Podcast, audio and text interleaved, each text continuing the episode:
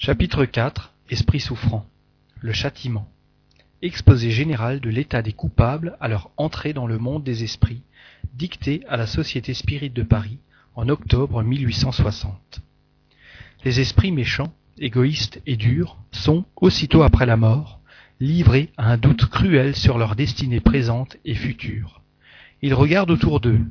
Ils ne voient d'abord aucun sujet sur lequel puisse s'exercer leur méchante personnalité, et le désespoir s'empare d'eux, car l'isolement et l'inaction sont intolérables aux mauvais esprits.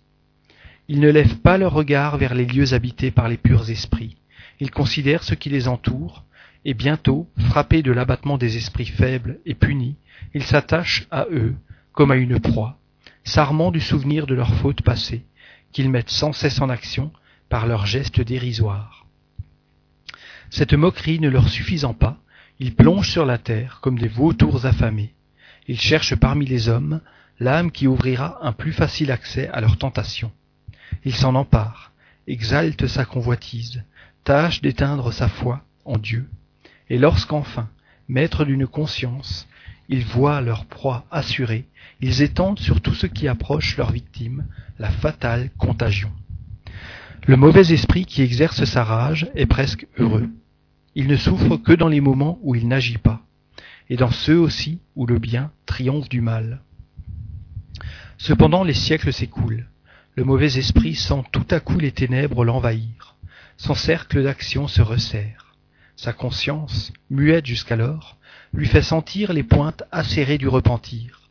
Inactif, emporté par le tourbillon, il erre, sentant, comme dit l'Écriture, le poil de sa chair se dresser de frayeur. Bientôt un grand vide se fait en lui, autour de lui. Le moment est venu. Il doit expier. La réincarnation est là, menaçante. Il voit, comme dans un mirage, les épreuves terribles qui l'attendent. Il voudrait reculer. Il avance, et précipité dans le gouffre béant de la vie, il roule effaré jusqu'à ce que le voile de l'ignorance retombe sur ses yeux. Il vit, il agit, il est encore coupable, il sent en lui je ne sais quels souvenirs inquiets, quels pressentiments qui le font trembler, mais ne le font pas reculer dans la voie du mal. À bout de force et de crime, il va mourir, étendu sur un grabat ou sur son lit, qu'importe. L'homme coupable sent, sous son apparente immobilité, se remuer et vivre un monde de sensations oubliées. Sous ses paupières fermées, il voit pointer une lueur. Il entend des sons étranges. Son âme qui va quitter son corps s'agite impatiente, tandis que ses mains crispées essayent de s'accrocher au drap. Il voudrait parler, il voudrait crier à ceux qui l'entourent. Retenez-moi, je vois le châtiment. Il ne le peut. La mort se fixe sur ses lèvres blêmies, et les assistants disent Le voilà en paix. Cependant il entend tout. Il flotte autour de son corps, qu'il ne voudrait pas abandonner. Une force secrète l'attire. Il voit, il reconnaît ce qu'il a déjà vu. Éperdu, il s'élance dans l'espace où il voudrait se cacher. Plus de retraite, plus de repos.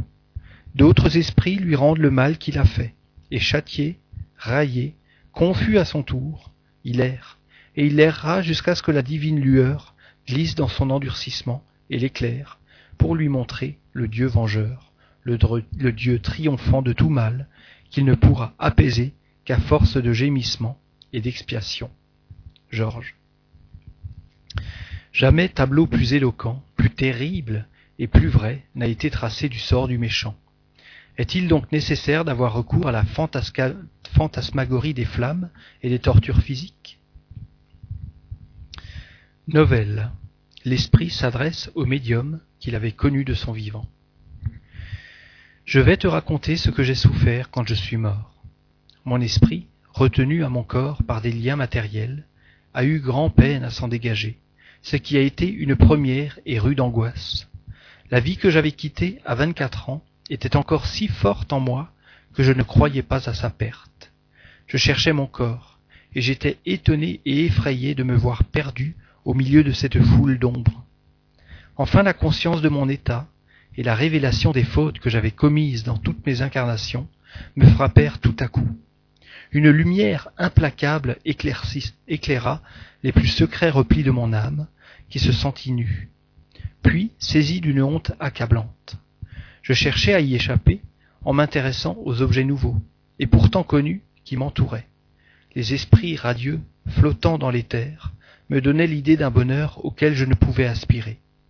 Des formes sombres et désolées, les unes plongées dans un môme, dans un morne désespoir, les autres ironiques ou furieuses, glissaient autour de moi, et sur la terre, à laquelle je restais attaché. Je voyais s'agiter les humains dont j'enviais l'ignorance. Tout un ordre de sensations inconnues ou retrouvées m'envahirent à la fois. Entraîné comme, comme par une force irrésistible, cherchant à fuir cette douleur acharnée, je franchissais les distances, les éléments, les obstacles matériels, sans que les beautés de la nature ni les splendeurs célestes puissent calmer un instant le déchirement de ma conscience, ni l'effroi que me causait la révélation de l'éternité.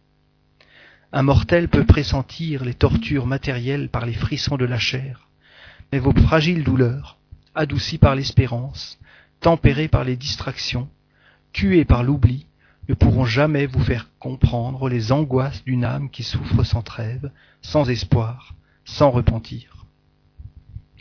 J'ai passé un temps dont je ne peux apprécier la durée, enviant les élus dont j'entrevoyais la splendeur, détestant les mauvais, esprits qui me poursuivaient de leur raillerie, méprisant les humains dont je voyais les turpitudes, passant d'un profond accablement à une révolte insensée. Enfin tu m'as appelé, et pour la première fois, un sentiment doux et tendre m'a apaisé. J'ai écouté les enseignements que te donnent tes guides. La vérité m'a pénétré. J'ai prié. Dieu m'a entendu. Il s'est révélé à moi par sa clémence, comme il s'était révélé par sa justice. Novelle.